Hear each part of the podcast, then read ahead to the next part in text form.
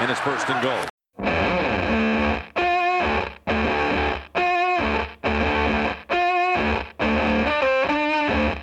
Первый раунд плей-офф начался с двух сенсаций. Уж сколько лет мы смотрим национальную футбольную лигу, но все никак не можем привыкнуть к тому, что в плей-офф за пределами Бостона понятия «фаворит» не существует. Вы думали, что регулярка непредсказуема? По сравнению с плей-офф она скучна и банальна. Прощаемся с командами, вылетевшими из раунда Wild Card, встречаем пары дивизионного раунда и обсуждаем теннисские перестановки. В Хадле сегодня собрались обозреватель First and Goal Алексей Каракай и комментатор 36-й студии и наш хороший товарищ Андрей Менко, а также ведущий Станислав Рынкевич.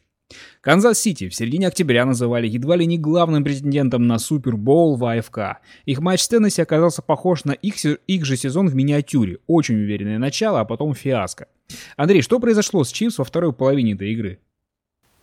Ну, тут комплекс факторов. С одной стороны, конечно, травма, которую получил по ходу первой половины Трэвис Келси, она сделала свое дело, потому что, судя по всему, не нашлось плана Б у Канзас Сити Chiefs на эту историю. Э, альтернативные вариации. И то, по сути, задействовали же они э, тайтендов, продолжали делать это и во второй половине. Ну, понятное дело, что там такого по уровню тайтенда больше нет. В этой связи проблем, безусловно, э, нашлись. Ну и плюс ко всему, просто такое ощущение, что слишком рано поверили в себя. Ну, ты правильно сказал, да, такой сезон, регулярный сезон в миниатюре. Такое ощущение, что вот в плей-офф случилось то же самое, только буквально за 60 минут чисто футбольного времени. Энди Рид, э, как очень-очень какая-то странная работа от Энди Рида во второй половине.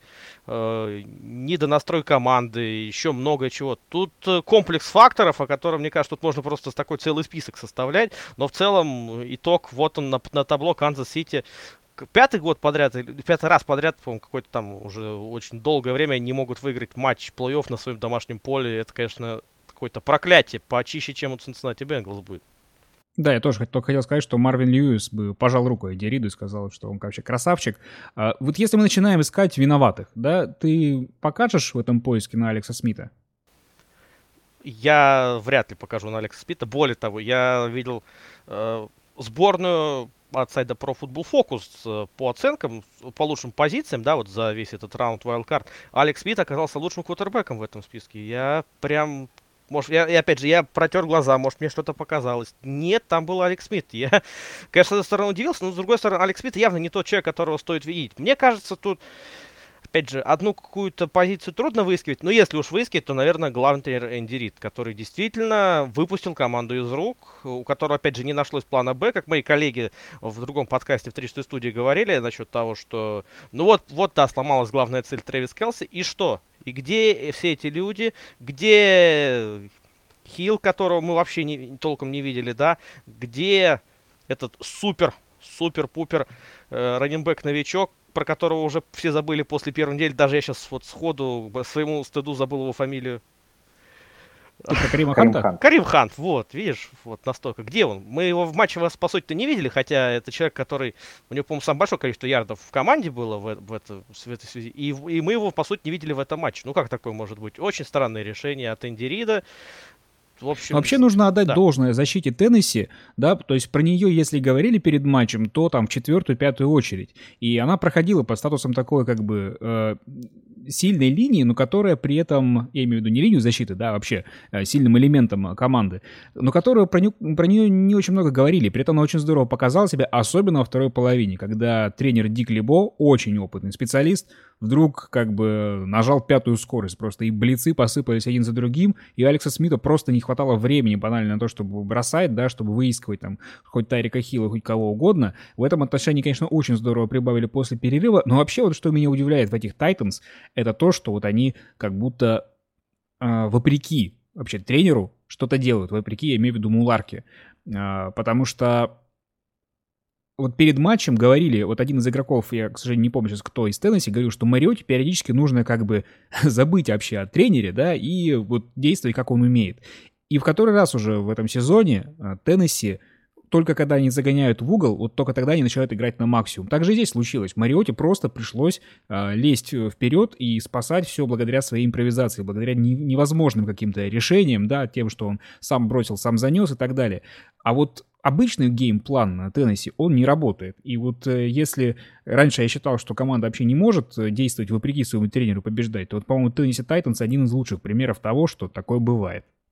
Ну, все-таки тот пас сам бросил, сам поймал, это, конечно, чистая случайность, по большому счету. Чего ж греха таить, да, повезло, да, это крутой момент. Впервые там за 30 лет такая история произошла, чтобы э, Коттербек поймал собственный пас.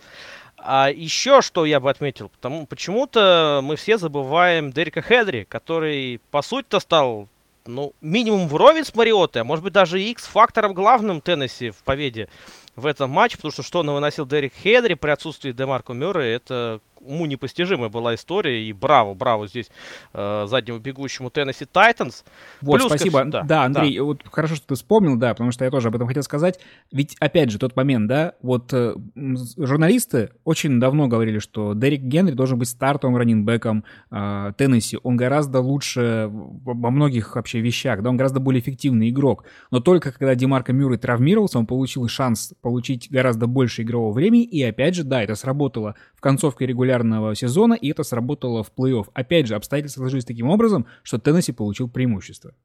Там вообще интересная статистика была, что из, ну, грубо говоря, из 20, я не помню точно, сколько было у него попыток выноса, то ли 20, то ли, ну, где-то в этом роде, то есть, условно говоря, из 20 попыток выноса 17 были в левую сторону и только 3 в правую, при этом ничего с этим защита Канзас-Сити поделать не могла, а вот если буквально так, коротенько про ту историю защиты Теннесси, которую тоже затронул, ну, вот мы же видим, да, что потенциал у этой защиты Теннесси в принципе определенно есть, не хватает сыгранности, не хватает времени, действия в игре, что ли. И как раз так получилось, что первую половину мы защиты Теннесси не видели, а вот на полчаса ее хватило. На очень важные полчаса для Теннесси. Джексонвилл играл с Баффало, или что-то он там еще делал, надо будет разобраться. Леша, это был худший матч плей-офф за последние несколько лет. И это был, всем привет, это был худший матч плей-офф вообще на моей памяти, если честно. Я являюсь вообще фанатом защитных игр, когда, кома- когда у команд действительно работают защита на полную, они останавливают нападение. Но в данном случае, мне кажется, был пример того, что оба нападения ничего не могли сделать. И я смотрел это все в Лиге ПАП в Москве, и, э, конечно, удручающее у меня было настроение, э, и игра мне, честно говоря, не понравилась.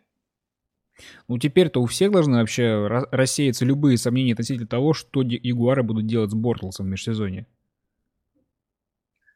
А, ну, интересный, конечно, вопрос. Действительно, Бортлс играл просто отвратительно. Его, конечно, команда затащила. Э, кстати, неожиданное такое случился для меня а, изменение его игры. Он, поняв, что у него не работает абсолютно пас, а, стал бегать и очень много набрал именно ногами. При том, что основной как бы, вынос у них не работал. Но, тем не менее, вот э, Бортлс наскрэмблил очень, очень прилично, и я думаю, он, он, он собой доволен. А, не знаю, что они будут делать с ним в межсезонье, но, конечно, а, если представить эту команду с компетентным квотербеком, то это просто что-то страшное. И я думаю, что а, в Ягуарах все это понимают, и, конечно, все хотят апгрейда позиции. Нью-Орлен принимал Каролину в третий раз, и матч проходил по сценарию игры в Канзасе. Андрей, э, когда Пантеры во второй половине пошли вперед, у тебя не было ощущения, что сейчас они совершат такой же камбэк вот в стиле Теннесси? Ну, знаешь, мне кажется, это больше была надежда, чем, ну, что ли, уверенность такая, или ну, то есть, больше такая спонтанная вера, ничего более. То есть, с Теннесси, ну, я вообще на Теннесси поставил перед, ну, в нашем конкурсе, ну, не конкурсе, да, в нашем споре комментаторском 36 студии, я единственный поставил на Теннесси, я выиграл. У-у-у!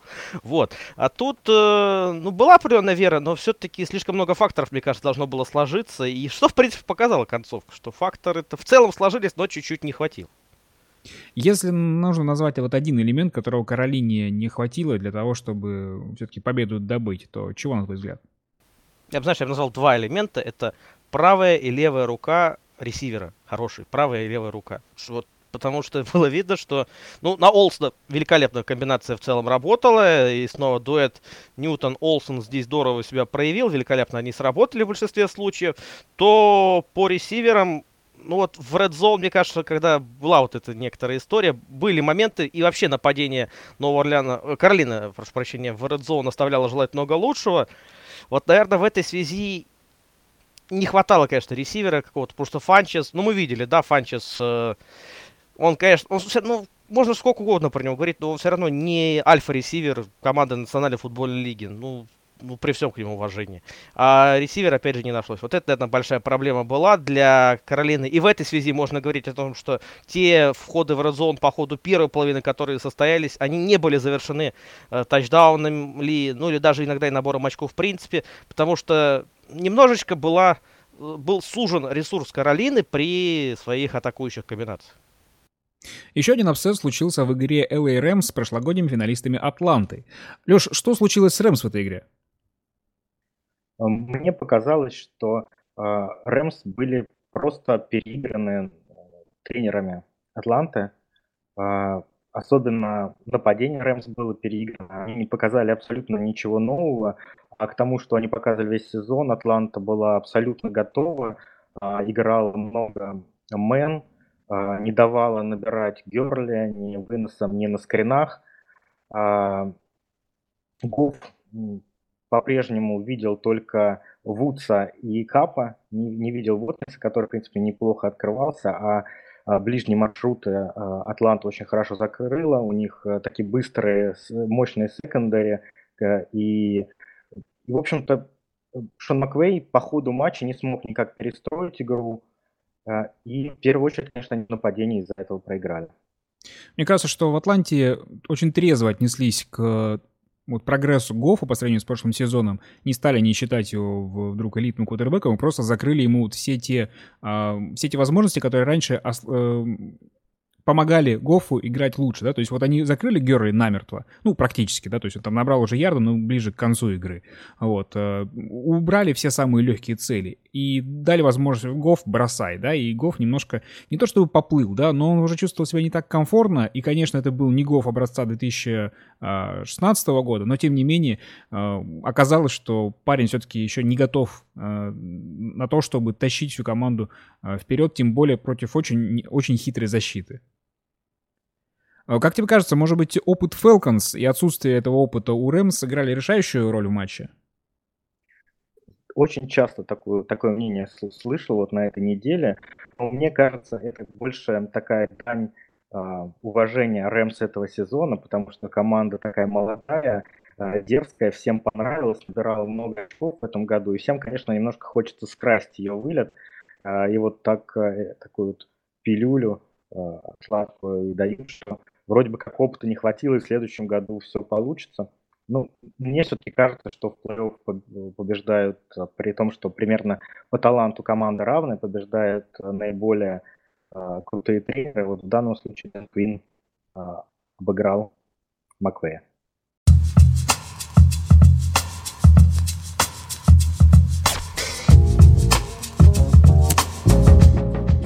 В перерыве обсуждаем Последние и самые важные новости из мира НФЛ. А в частности, объявили символическую сборную All-Pro, в которой нашлось место сразу семерым игрокам, которые не попали в Pro Bowl. Андрей, как тебе эта сборная? Кажется ли она тебе более справедливой, чем состав Pro Bowl?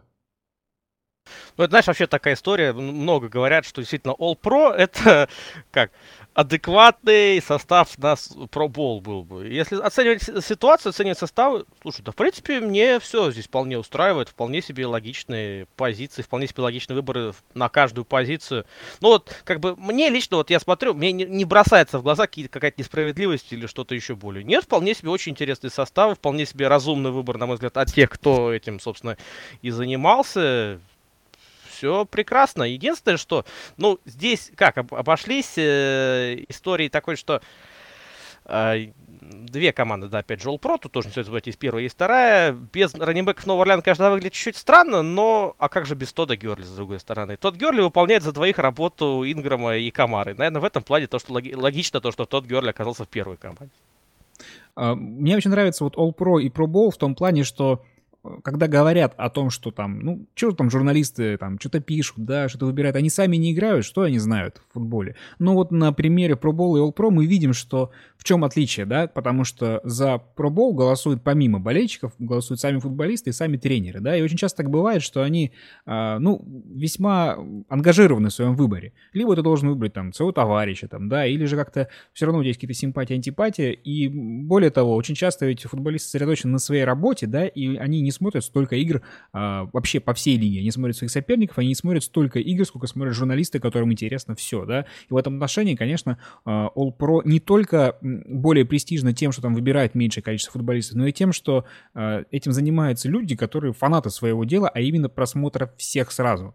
Вот. А, поэтому в этом отношении мне две, на самом деле, сборные. Мне очень жаль, что нет а, версии Pro Bowl от Associated Press, да, вот как немножко расширить эти рамки, потому что действительно All Pro, ну, совсем она уж э, маленькая, там, то есть как бы один раннинбэк в основной сборной, когда у тебя их э, там 3-4 очень крутых, да, может быть, как минимум в лиге. Вот, и второе, это сборная от Pro Football Focus, тоже всегда интересно, и благо каждый год ее тоже освещают, потому что, ну, вот опять же, там еще более задротская, она, чем э, та сборная, которая представляет Associated Press. А, Кстати, ну и, конечно... любопытно, да, то, что Ливион Белл попал в первую All-Star, вот эту про в качестве, ну, вот этой плавающей, да, флекс-позиции, то есть любой игрок нападения. И он также присутствует во второй сборной, но уже в качестве раненбека. Вот это интересно. Ну, он же хотел как бы получать как раненбека, как ресивер. Вот хотя бы, может быть, как две, два человека в одной сборной. Тоже, может быть, это повлияет как-то на деньги. Ну и плюс, конечно, мне как э, болельщика Миннесоты, я прям почувствовал возмездие за то, что Харрисона Смита, которого прокатили совершенно несправедливо относительно пробоула, Харрисон Смит лучший игрок, э, на мой взгляд, в защите Миннесоты, при том, что его товарищи попали в пробол, а он нет. Но в All Pro его выбрали, я думаю, что наконец-то он выдохнул спокойно и понял, что его отметили. Джон Груден вернулся все-таки в лигу. Каждое межсезонье мы слышали, что вот-вот это может случиться. Наконец-то оно случилось. Окленд подписал своего же бывшего тренера, обладателя приза Ломбарди в составе Тампы, а последние 10 лет комментатора. На 10 лет и 100 миллионов долларов. Андрей, как ты оценишь назначение? Назначение интересное, но контракт, конечно, дикий. То есть человек не работал в качестве главного тренера 10 лет. Да, он был что называется, в тренде, он следил за новшествами, будучи комментатором, то есть, как сказать, был в теме. Никуда НФЛ от него не девалось, и все время был внутри, как-то был внутри этой э, новостной истории, был погружен в Национальную футбольную лигу, но именно как журналист. И тут Батсон возвращается на тренерскую позицию. Окей, не вопрос, очень интересная история, но контракт 10 лет на 100 миллионов, Окленд э, выдал сейчас что-то из серии контракта я не знаю. Меня радует, что... Я, Марк... я за... Блин, я забыл, как этого квотербека Денвера это зовут. Господи. Асвалер. А, Выдали что-то из серии контракта квотербека Асвалера, да. И вот примерно та же самая. Здесь за что? Вот вот моя, мое представление, дайте Грудену контракт на один год, посмотрите, чего. Хотя, с другой стороны, однолетний контракт это не совсем уважение к тренеру. Это тоже, наверное, чувствовалось. Ну, дайте на два. Посмотрите, чего он стоит, даст ли он результат, и потом уже заключайте там еще, условно говоря, на 8. Давать сразу десятилетний контракт на 100 миллионов, это, конечно, очень рискованный, рискованный шаг от э, Окленда. Ну, справедливости... Андрей, тут, знаешь, Андрей, есть одна разница. У Асвайлера а, контракт попадал под кепку команды, а у Грудена он не попадает, потому что контракты тренеров, они, в принципе, э, не считаются. И тут для франшизы, которые тратят там миллиард э, там привлекает инвестиции на постройку стадиона нового, то, может быть, это не такая э, большая сумма. Не, меня, меня больше не сумма смущает, а именно годы. 10 лет. Ребят, я представляю просто, если, допустим, он провалится э, на следующий сезон, если такая ситуация случится, а давайте опять подумаем, я сказал 10, 9 лет, да, он не был главным тренером Национальной футбольной лиге все равно какие-то трейдерские моменты, возможно, им чуть-чуть упущены. И далеко не факт, что э, вот удастся ему сходу выдать. Да, наверное, если десятилетний контракт на него в целом рассчитывают, но если, допустим, да, провал будет первый сезон, вдруг случится провал второй сезон, и что, 8 лет им потом еще неустойку уплачивать, но это, но это странная вещь, на мой взгляд. Ну, справедливости ради, там, по-моему, э, контракт за, э, таким образом составлен, что он получит там где-то четверть в первые пять лет, да, и оставшиеся три четверти в последующие пять лет, то есть все равно неустойка будет большая, если что, но она не такая гигантская, то есть это будет не все там 100 миллионов.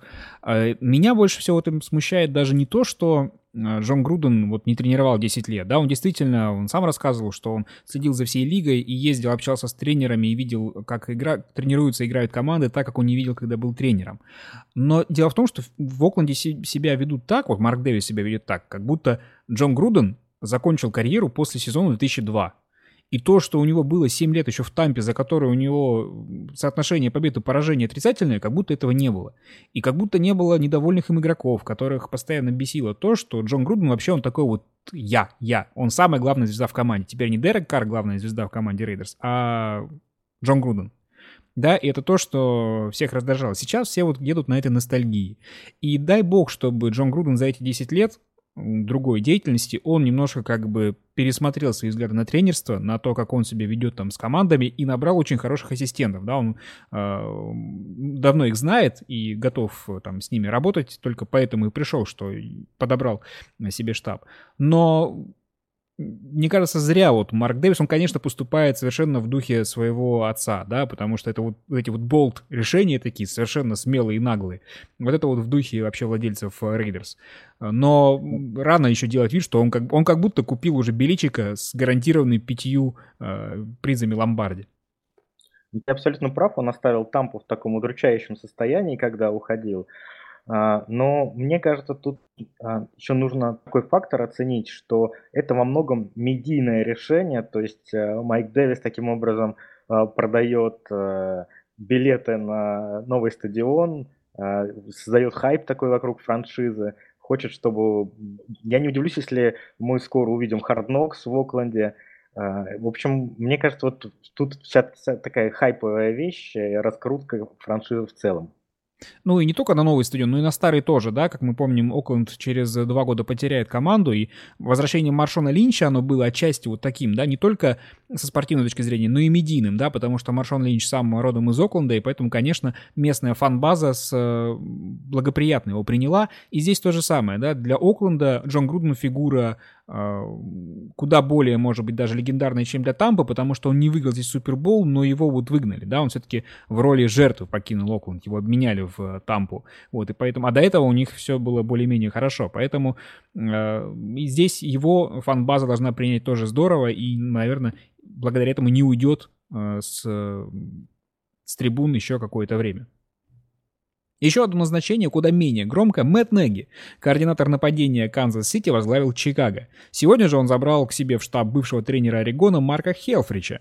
Леш, как тебе перспектива студенческого нападения с Трубиски в следующем сезоне? А, ну, почему нет? А, в общем-то, сейчас все больше тенденций с колледжа перекочевывают в НФЛ, и вполне возможно, что э, Неги как раз это чувствует и пытается инкорпорировать эти тенденции в традиционную West Coast Offense Инди Рида? Ну вот пока наши читатели гуглят слово «инкорпорировать», скажи мне, как в принципе ты воспринял назначение? Далеко не самое вот напрашивающееся, да, такое. В принципе, Неги не был на, а, на первых полосах кандидатов. Да, оно прошло вообще в тени, конечно, назначение Грудена, еще пресс-конференции были в один день с разницей в час. Поэтому ноги, мне кажется, вообще никто э, не заметил, как в Чикаго попал. А Райан Пейс, э, генеральный менеджер Чикаго, в общем-то, очень быстро проинтервьюировал э, шесть кандидатов на, за одну неделю. А, Неги был последним, и сразу же после интервью ему предложили контракт. И в воскресенье было интервью, в понедельник уже была пресс-конференция о назначении. Это во многом, как говорят, было сделано для того, чтобы удержать э, координатора защиты Вика Фанхел, потому что у него а, заканчивался контракт во вторник днем. То есть до этого момента он не мог собеседоваться с другими командами, а его хотели Гринбей и Балтимор. И Неги в понедельник, когда приехал в Чикаго сразу, они побеседовали с Фанхио, и судя по всему, еще контракт не подписан, но судя по всему ему удалось его а, уговорить и это как воспринимается среди поклонников Чикаго очень хорошо, потому что Фанхио сильный специалист защитный, и, видимо, он будет, ему отдадут защиту полностью на откуп, а Неги займется полностью нападением Чикаго и развитием э, Мича Трубиски. Очень хотел с Андреем обсудить материал ESPN про New England Patriots. Там была выдвинута целая теория о том, что ну вот совсем скоро Патриоты наконец-то развалятся на куски, потому что Беличику надоел Брэди и защищающий Брэди Крафт. Как тебе этот креатив? Ну, креатив-то что надо. Тут, вне всякого сомнения, это бомба, которая, я думаю, разорвала всю футбольную общественность и там, в Северной Америке, и у нас, с учетом того, сколько болельщиков-патриотов э, в, на постсоветском пространстве имеется в наличии. Материал хороший, и перевод твой классный, тут э, отмечаю твою работу. Спасибо, я когда переводил, я понял, что Игорь Робинер пишет и для ESPN тоже, на английском языке. Точно, точно, вот напрашивалось. Тут как написал наш коллега Сергей Глизаров, как убивали Патриотс, да, Робинер, Дройб, э, Ренкевич, да, вот примерно такая же история, как убивали Патриотс. Ну, а если как-то пытаться оценить этот материал, я согласен с еще одним моим коллегой Станиславом Морозовым, что, опять же, дыма без огня не бывает, и явно что-то такая история, может быть, чуть-чуть высосана из пальца, и, конечно, все это где-то надумано, но интересно, и тут все равно нужно ждать, что вот что будет уже на самом деле в жизни, потому что предполагать можно все что угодно. Но но это может стать определенным ударом по патриотам, по их имиджу. Хотя, с другой стороны, тут какую-то совершенно безбашенную статью, ну не статью даже, а статистику скинул наш редактор 36 студии Максим Лицинский на тему, как патриоты играют после истории какие-то вот связанные, да, помним, мы был, вот, была вот со Спайгейтом, с Дефлейтгейтом была история, э, с высказываниями с, с, э, перед прошлым финалом конференции против Питтсбурга с э, высказыванием Тоблина, с видео из раздевалки, и вот всякие вот эти истории, которые в определенном смысле провоцируют Нью-Ингланд Патриотс, и какие-то такие странные вещи происходят против, именно против них. Так вот, у Патриотов за всю эру э, Билличика и Брейди в таких матчах э, там, по-моему, 10 таких игр было запи- записано, все 10 побед. Вот. вот я думаю, что этот материал, как раз таки, если даже игроки Патриотс его прочитают, ну, в любом случае, естественно, знают. Я думаю, что он, наоборот, их смотивирует и по полной программе. И в этом плане даже Теннесси жалко, что все это случилось перед матчем с ними, а не после. То есть не Робинер его писал, а Беличик. Может быть, кто угодно мог это писать, вполне себе. Если, слушай, если это писал Беличик, то у него есть работа после окончания тренерской карьеры. Мне кажется, угу. мне кажется, самая интересная часть этой истории, вот ты, Стас, ее не озвучил, она же вокруг Джимми Гарапола крутится, и того, что патриоты не могли сохранить обоих квотербеков, Брэди и Гарапола одновременно. И Биличик, как человек, э, принимающий решения, все бизнес-решения без эмоций, он видел, что Джимми должен стать продолжением этой франшизы легендарной, а, а Крафт э, считал, посчитал, что ну, Бренди уже настолько легенда связана с патриотами, что он не может, э, чтобы она испортилась так же, как при уходе Фавра из Гринбей в Миннесоту. А, и, возможно, это действительно так и было, возможно, нет. Но я в этом никакого криминала не вижу, никакого нападения на Патриотс. Вот всякие разногласия везде случаются, там и в любых коллективах, э, и разные мнения, и в этом ничего страшного нет. А, так что, мне кажется, тут никакой такой прям сенсации нет в этом. Да, тут важно было, как инфо- э, история была подана, потому что она была подана вот прям вот с такими фанфарами. Хотя если убрать вот всю воду и оставить факты, то да, они смотрятся менее выигрышно, и они, от них не бросает в дрожь э, самых нервных болельщиков-патриотов но они выглядят вполне правдоподобно, да. Другое дело, что не обязательно они перейдут к краху, да, потому что это уже определенный очень смелый вывод. Не нужно забывать, что все ситуации, они не статичные, да, ситуации э, развиваются, и сколько раз мы видели, там, не знаю, были истории о том, что тренеры э, династии в какой-то момент были готовы уйти, да, и тогда вот мы рассуждаем об альтернативной истории – но и, и как раз из-за того, что ситуация развивается, да, и вот мы закончили эту историю ESPN на том, что вот критическая точка, все плохо. А потом наступил следующий день, и вот история тоже не продолжается, да, мы не знаем того, что было на следующий день. Может, Крафт позвонил Беличку, они все решили. Вот, об этом же ESPN уже не будет писать. Поэтому, конечно, всем, и тут еще продается та история, что всем надоели Патриотс, и всем хотели бы очень, что, чтобы вот наконец-то Беличик хотя бы возглавил Giants, да, или просто куда-нибудь делся. Вот, потому что всем определенное доминирование команды в конференции уже надоело. Закончится все тем, что Бельчик на драфте возьмет еще одного талантливого квотербека, и все будут довольны. И Крафт, что Том Брейди сохранен, и Биличек, что у франшизы есть будущее. И особенно будут довольны Сан-Франциско. В Сиэтле и Каролине, между тем, происходит тренерская чистка по части нападения. В Каролине уволен координатор нападения и тренер квотербеков, а в Сиэтле они же, да еще и тренер линии нападения. Леша, что они делают и с какой целью? Ну, меня немножко удивили оба увольнения. И если в Сиэтле еще понятно, в чем дело, потому что Белл, в принципе, а, мне кажется, неплохо со своей задачей справлялся, особенно первое время. Там они с 12 по 15 год по DVOA были в топ-7 постоянно, плюс он из-за Рассела Вилсона сделал топового квотербека лиги. А, но есть два момента. Первый – это, конечно, тот самый знаменитый пасовый розыгрыш в Суперболе, который болельщики не могут ему простить. А, и второй момент – это а, то, что Сиэтл в последнее время очень сильно вкладывался в онлайн. Они потратили три топ-100 пиков в последних, в последних драфтах на онлайнманов, и тем не менее до сих пор Алайн Сихоукс, ну, если не самая худшая, то одна из самых худших в лиге, просто огород э, проходной, и э, с этим они никак ничего не могут сделать. Поэтому, э, ну, увольнение тренера онлайн, оно вообще очевидное, ну и Бевелу все-таки пришлось за это тоже ответить. Хотя мне, по-моему, казалось, что в свое время этот самый розыгрыш назначил сам Пит Кэрролл. Во всяком случае, он так говорил. Может быть, просто защищая своего а, коллегу. Возможно. А вот что касается Шулы, то для меня это вообще загадка, если честно, потому что мне казалось, что он довольно креативное нападение создал, э, креативный вынос, э, использовал Кэма, когда это было нужно на выносе тоже. Э, Наверное, ему вину ставят а, болельщики и руководство то, что нападение не, не всегда стабильно, то есть оно э, то, э, то густо, то пусто. Но мне кажется, вот эта нестабильность это, это результат игры самого Кэма, который э, во многом игрок настроения. Э, он как э, распасовщик нестабилен, да, то есть у него бросок э, не идеален по точности. Э, и я в этом смысле не знаю, что Норф Тернер, который придет на место Шулы, что он сможет исправить. Э, очень скептически к этому отношусь.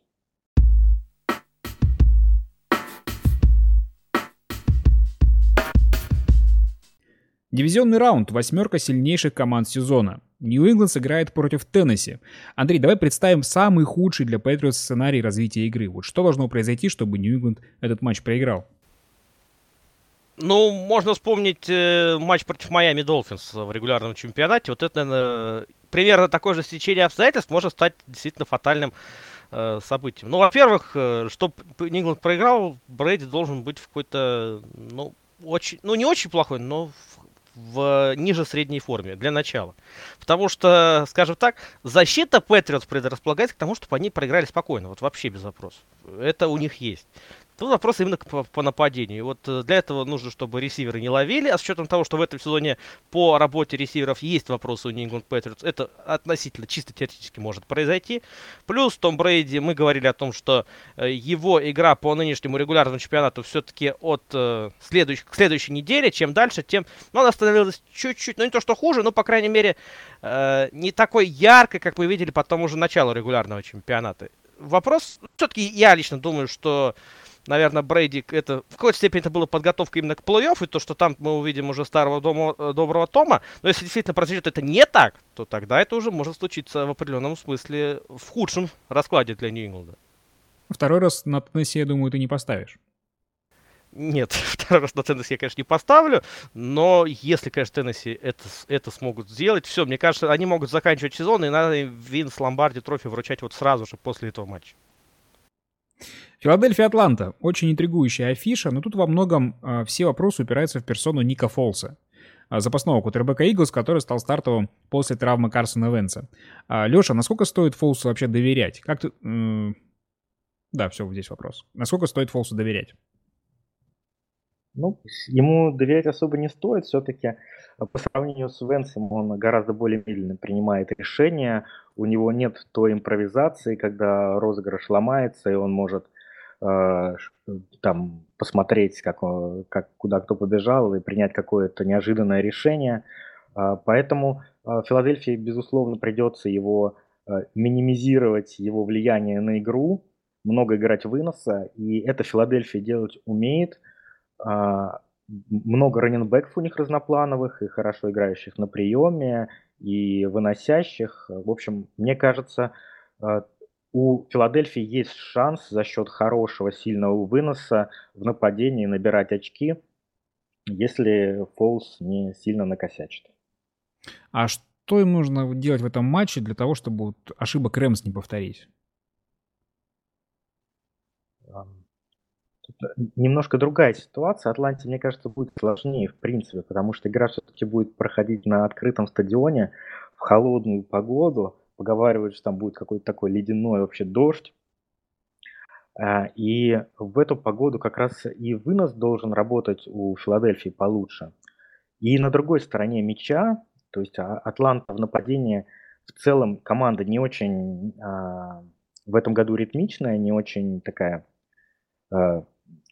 идеальная, и там, конечно, будет мисс-матч полный. А, defensive line в Филадельфии должна просто подавить онлайн Атланты. Я думаю, через гардов там будут э, проходить э, и блицы, и секи, и все-все-все. А, более, мне кажется, они будут агрессивно это делать, чем Рэмс. И Райну, конечно, э, будет сложнее в такую погоду в пакете передвигаться, находить своих ресиверов. Твой прогноз? Мой прогноз э, очень сложно сделать. Ну, я поставлю неожиданно на победу Филадельфии. Хотя Атланта сейчас у букмекеров фаворит. Два с половиной очка. Да, я на прошлой неделе в нашем подкасте поставил на Атланту. Пожалуй, сделаю это еще раз. Питтсбург попытается взять реванш у Джексонвилля за болезненное поражение в пятом туре. Тогда Ротлисбергер сделал целых пять перехватов. Андрей, как изменились команды вот с того матча? Ну, Джексон, мне кажется, вообще никак не изменился. Ну, разве что у них э, еще Марсел Дариус появился в Дилайнес после того матча, как раз в результате обмена с Баффало, то есть еще чуть сильнее они улучшили свою защитную линию, которая так сумасшедше выглядит в этом сезоне. Э, Питтсбург э, изменился, на мой взгляд, ну как, именно по философии игры, конечно, он никак не может измениться, потому что эта философия не меняется уже долгое время. А с точки зрения реализации своих историй, с точки зрения успешности игры, в нападении изменилось достаточно серьезно. Бен Ротлисбергер после того матча, на, на мой взгляд, на совсем ином уровне игры действует, смотрится куда увереннее, куда точнее в своих решениях, и благо его поддерживает команда, благо здесь есть э, несколько опций в этой самой поддержке, плюс Ливион Белл, проводящий очередной великолепный сезон. Травма Антонио Брауна, конечно, скажется, но об этом, я так понимаю, мы еще чуть позже э, поговорим. А, так, э, мне кажется, что расклад сил чуть изменился в том плане, что ну, Питтсбург, конечно, стал посильнее по сравнению с матчем в пятой, пятой неделе, а Джексон, наверное, остался на прежнем уровне. Да, вот про Брауна, во всяком случае, в прессе пишется, и сам игрок утверждает, что он будет готов на 100%. А вот уча... Э, восстановившийся Антонио Браун, да, насколько крутая эта новость для болельщиков Питтсбурга? В состоянии ли, он решить исход этого матча, а, и можно ли его вообще закрыть? Ну, закрыть, в принципе, можно, да. Конечно, для этого нужно будет очень серьезно постараться. С другой стороны, Возвращение это хорошая новость, не всякого сомнения. Насколько хватит Брауна? Вот это, наверное, в этом вопрос. То есть, э, на мой взгляд, Браун не сможет решить прям вот весь матч тащить, там что-то это делать. Да, наверное, это не потребуется Питтсбургу. Опять же, там есть опции. Есть тот же Джуджу Смит, Шустер, который, ну, одно из открытий нынешнего сезона в Питтсбурге. Мне кажется, что в этой ситуации возвращение Брауна, оно имеет такую, такой момент, что он может решить один розыгрыш. Вот один розыгрыш, который вполне себе может быть такая история по ходу этого матча, что будет очень плотная игра, будет плотная игра по счету и, в принципе, по э, работе по действиям игроков, и то, что где-то нужен будет X-фактор. И вот Антонио Браун, который хоть и является звездой, по сути, он даже не X-фактор, он именно что звезда команды. Но вот в его нынешнем состоянии я все-таки не особо верю, что он до конца на 100% готов. Там повреждение было такое не очень приятное, а время на восстановление было все-таки не полсезона, а всего три недели. Я думаю, что вот именно момент, ключевой момент решить Антонио Браун сможет. И в этом, конечно, огромная ценность того, что Антонио Браун возвращается в Питтсбург. Твой прогноз? Ну, я все-таки поставлю на Питтсбург. Джексон, или я уверен, зацепится за эту игру. Я уверен, что действительно будет такая плотная борьба. Но Питтсбург идет планомерно. Питтсбург, э, в принципе, заслужил своей игрой в нынешнем сезоне, хотя и Джексон, конечно, заслужил. Но Питтсбург чуть опытнее. Вот здесь, мне кажется, опыт сделает свое дело.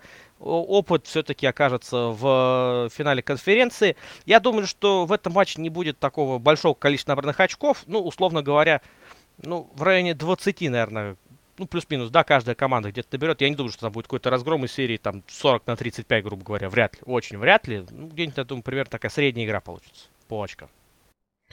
И, наконец, Миннесота Нью-Орлеан, ремейк финала конференции сезона 2009. Шону Пейтону предстоит играть против защиты номер один в чемпионате. Леша, что он может ей предложить?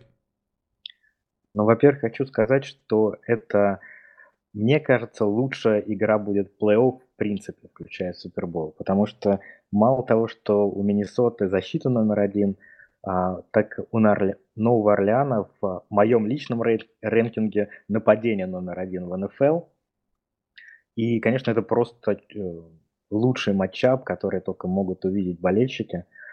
Что может предложить Новый Орлеан? Ну, а, во-первых, а, а, игра Нового Орлеана в нападении, она построена на ритме и тайминге бросков Бриза. У Бриза просто чудовищный синхрон с его ресиверами – и те бэкшолдеры, которые он кидал в матче с Каролиной, а, вот думаю, что все обратили внимание, там у корнеров просто ну, не было никакой возможности их, э, им помешать. Просто ну, это такое, такое невозможно остановить.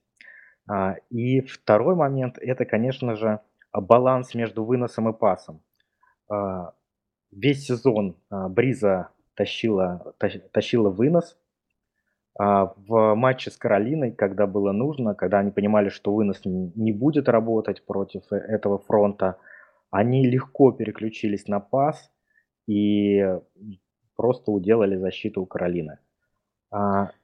В этом а, большая опасность для Миннесоты, потому что, во-первых, они на каждом розыгрыше не, не знают, что будет играть Орлеан, а во-вторых, они в любой момент могут изменить геймплан и перейти с одной игры на другую. Мне кажется, что ключевым будет противостояние а, Бриза и Дибеков Миннесоты, потому что, скорее всего, а, вот я вообще перед этим матчем, когда э, раунд Wildcard, да, играл Нью-Орлен и Каролина, к тому моменту уже было понятно, что победитель встречи играет с Миннесотой. И я вот перед матчем все смотрел, думал, вот кто лучше, да, вот как мне как болельщику Миннесоты, кто бы лучше, чтобы попался.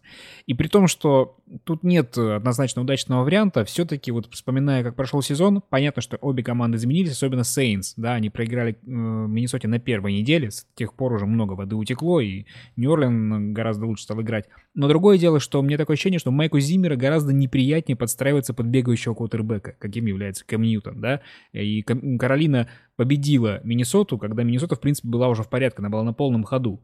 И в этом отношении вот, э, да, э, Нью-Орлен соперник очень и очень неприятный, но он, в принципе, понятный. И мне кажется, что Миннесота будет, как обычно, э, максимально забивать вынос, не давая ни Камаре, ни Инграму особого пространства, и позволит Бризу как это в Штатах говорят, да, позволить Бризу их обыграть, попробовать обыграть. И вот от того, как корнербеки и сейфти Миннесота справится с давлением, а в принципе Ксавьер Роудс и Харрисон Смит могут справляться с любыми соперниками, да, вот от этого исход матча во многом и предопределится. Я надеюсь, что от этого, да, нет промаха кикеров и так далее.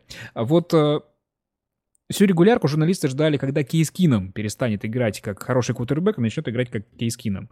Этого так и не произошло. Вот может произойдет сейчас, не затрясутся ли у него коленки в плей-офф? Но, к сожалению, я будущего не вижу, не знаю, что, может, что у него затрясется, а что нет. Но надо сказать, что Кинум в этом году показывает э, шикарную игру.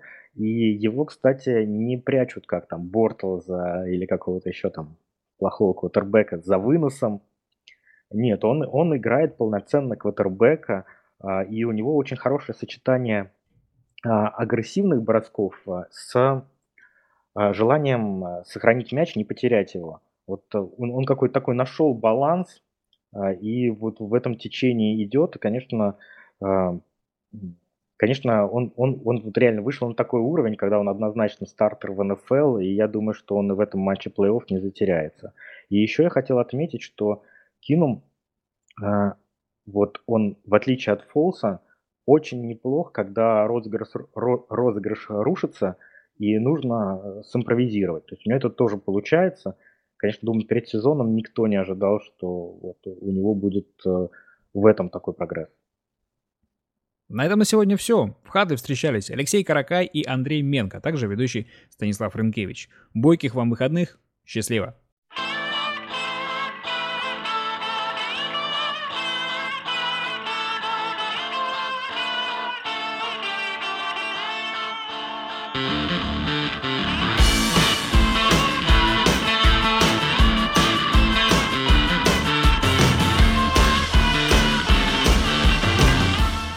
Это Менгам будет хорошо, конечно, болеешь за Патриотс.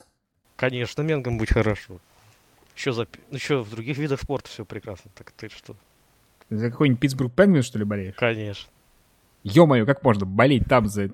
Тебя троллят за это хотя бы? Троллили когда-нибудь?